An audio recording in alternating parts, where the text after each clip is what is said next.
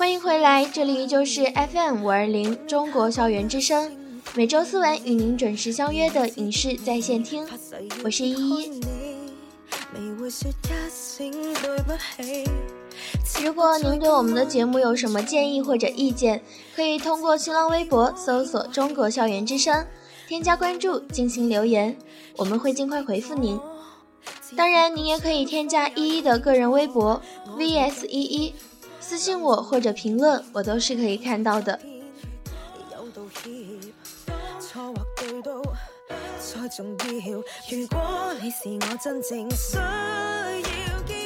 好的，那么节目的下半段要跟大家一起来聊一聊十二月份的哪些电影。如果您也想参与到节目互动，可以登录电台官网三 w 到 fm 五二零到 com 发送小纸条。如果您是通过蜻蜓 FM 收听，可以直接进入蜻蜓直播间留言。新浪微博的爱好者可以通过微电台收听，在讨论区参与话题讨论。当然，你也可以选择倾听、暴龙、龙卷风网络收音机、腾讯微电台、爱听三六零、迷你电台、广播台、腾讯 QQ 空间等各大平台听到我们的节目。如果您比较喜欢玩 QQ 的话，也可以加入我们的听友互动群，群号是三零七三八七幺二七三零七三八七幺二七进行互动。当然，你也可以拿出手机，打开微信，搜索 FM 五二零。添加关注，随时随地和我们一起聊天互动。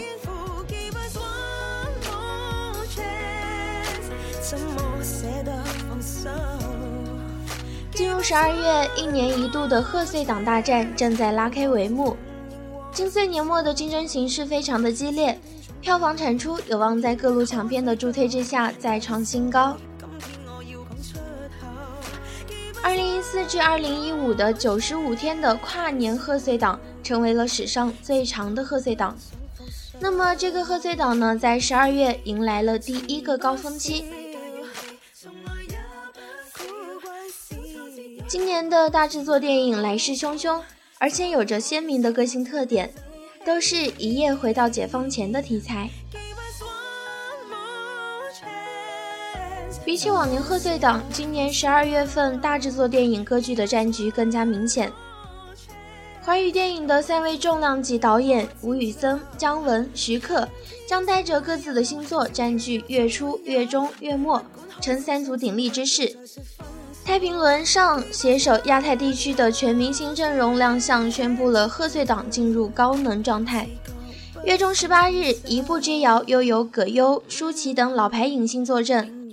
当然是少不了姜文自导自演的这块金字招牌。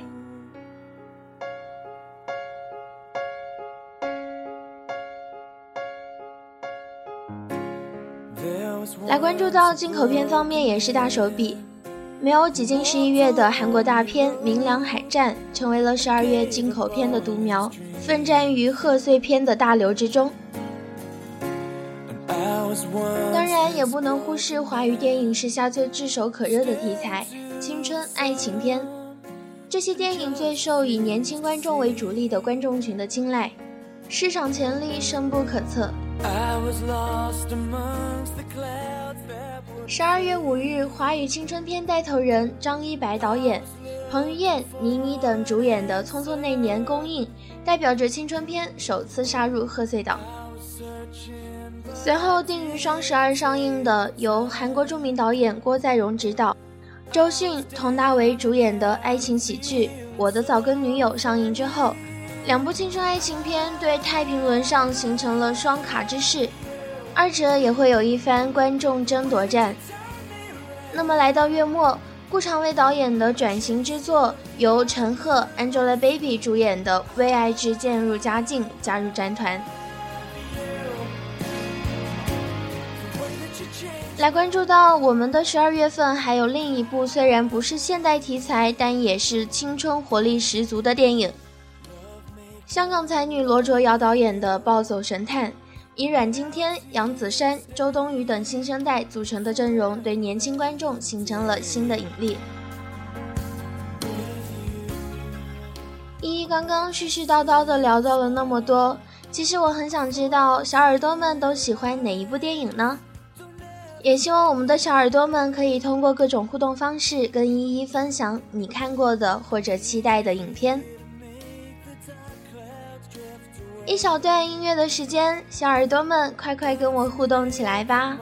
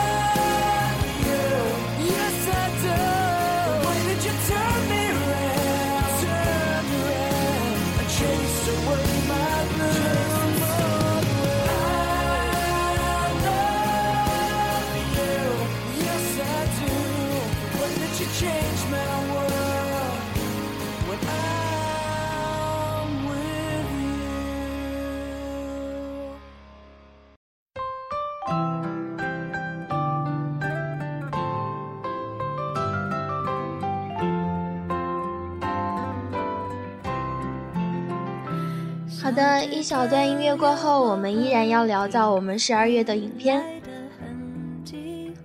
首先关注到我们的纸条平台和我的微博，都有蛮多的小耳朵在跟我分享一些影片。那么我们一个一个的来看。首先，在我们的纸条平台上，一位叫做“兔子不爱胡萝卜”的小耳朵说：“依依，我要跟大家分享到的是吴宇森导演的。”《太平轮上》，那么这部《太平轮上》是在吴宇森导演五年前《赤壁下》之后蛰伏多年的最新作品。这位国际名导筹备了近十年的电影，电影根据真实的历史事件改编，被誉为中国版的《泰坦尼克号》。反射光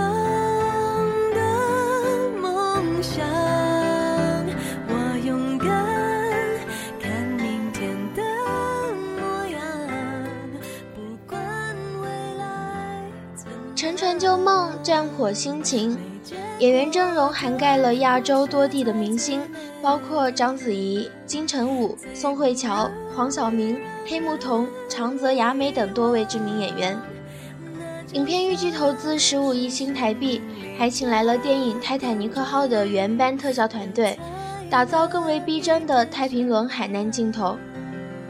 针对上部而言，电影突出了大时代中三对不同背景的情侣悲欢离合的故事。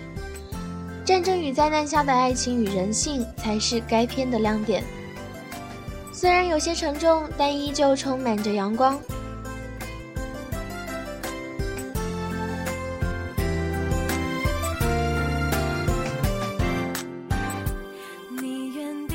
一一觉得这部影片应该是今年贺岁档最令人纠结的影片了。首先是电影的题材，吴宇森导演多年未出新作，对于年轻人为主的观众究竟还有多少的吸引力呢？而且整个故事被拆分为上下两部，也是醉了。太平轮能否凭借着超强的明星阵容和国际大导演的名字，与姜文、徐克导演形成三足鼎立，还不得而知。甚至太平轮也有可能会被同档期的《匆匆那年》干掉，也不意外呢。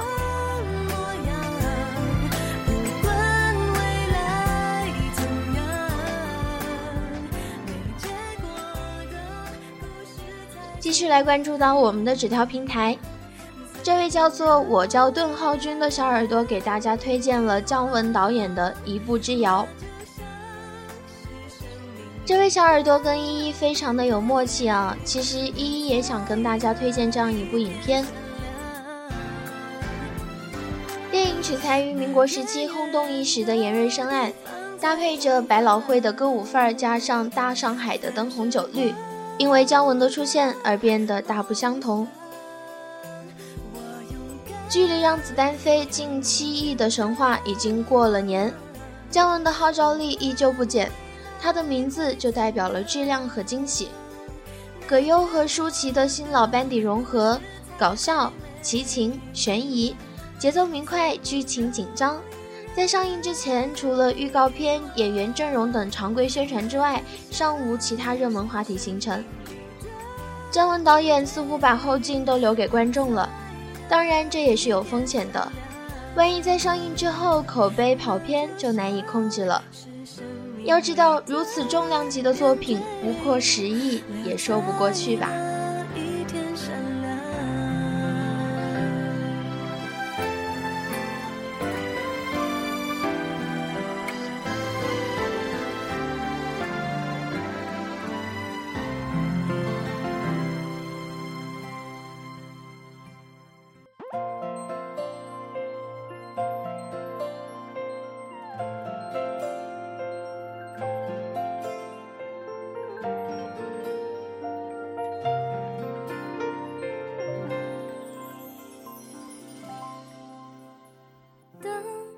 在您耳边听到的这一首歌来自吴丹妮的《一步之遥》，可能有小耳朵会误会这是电影《一步之遥》里的同名主题曲，但是这不是哦，这是一偶然间听歌的时候听到的一首，觉得很不错，想推荐给大家。那么一首音乐过后呢，我们要来进入今天的影视大人物。一首歌献给所有的小耳朵，希望你们都会喜欢。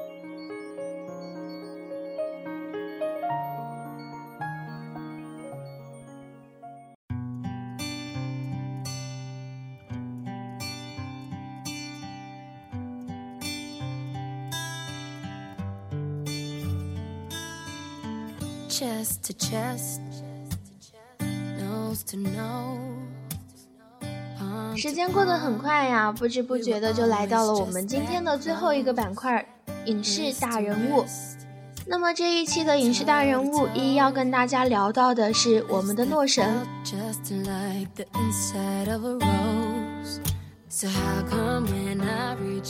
对于大多数影迷而言，克里斯托弗·诺兰注定是一个不会被忽略掉的名字。那么，这位生于1970年的英国导演，充满着对电影与生俱来的热情。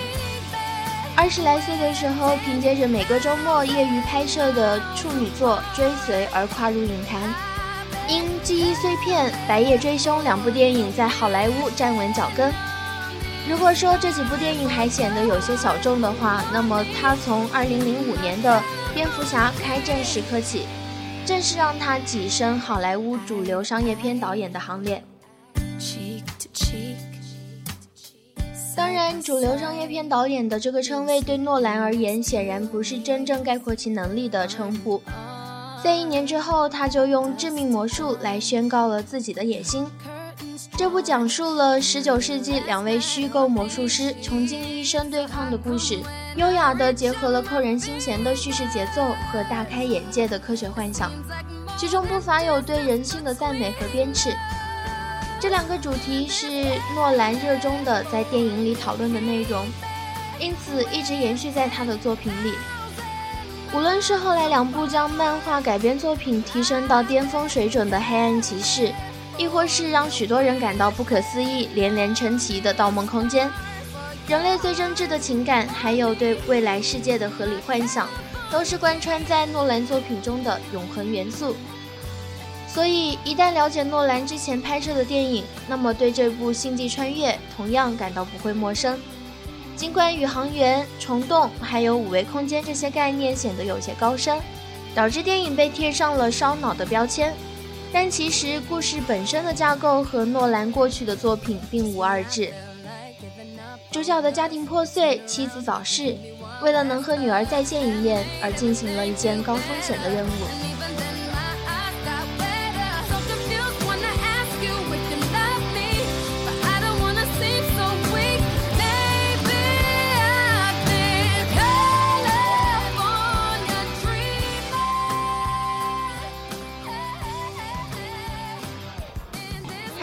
在《盗梦空间》里，迪卡普里奥扮演的科布，为了能回到美国与女儿共聚天伦，因而接受了植入梦境的危险挑战；而在《星际穿越》里，马修扮演的库珀，为了能与自己的女儿见面，在烟波浩瀚的星际长河里艰难地穿梭。不得不说，《星际穿越》是为那些渴望研究真实理论的狂热粉丝们准备的饕餮大餐。影片最核心的黑洞理论基于知名的物理学家基普索恩，他同时也参与了世界观的架构和少量剧本的创作，甚至是本片的制片人之一。当中出现的虫洞、奇米、米勒星球等惊天巨浪、奈恩星球上的洞云、殖民地光环等等。有着比大多数科幻电影来得更严谨的设置。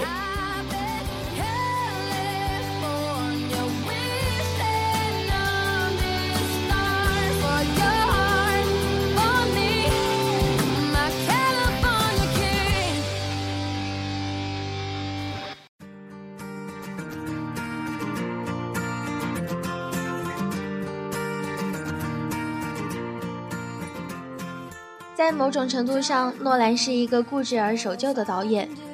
他不用 3D，坚持用胶片，拍摄了那么多部科幻电影，却从来不用绿屏和特效。这种执拗非一般的导演可比。诺兰的这种固执和守旧代表着一种坚持。他的电影里，主角有着超乎常人的坚持品质。《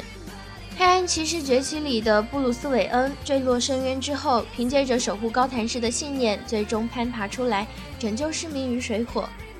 《盗梦空间》里的科布凭借着对女儿的爱，最终从困境里走出，回到了现实世界。《星际穿越》里，库珀对女儿爱的坚持，幻化为他在宇宙中前行的动力，令他陷入超方正题也能够找到沟通方式。最终拯救了地球，也拯救了自己。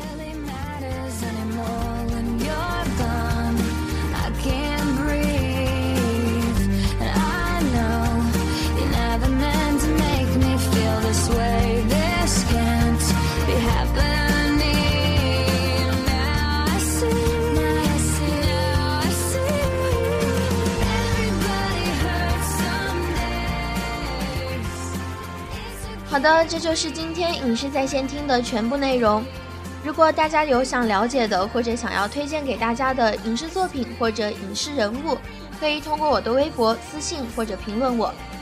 也可以通过邮件的形式发送到我的个人邮箱一一 at fm 五二零到 com，一一的拼音 at fm 五二零到 com，也许你的推荐就会成为我们下期的节目内容哦。好的，那么接下来，请您依旧锁定 FM 五二零中国校园之声，下档的主播金博将为您带来音乐传情。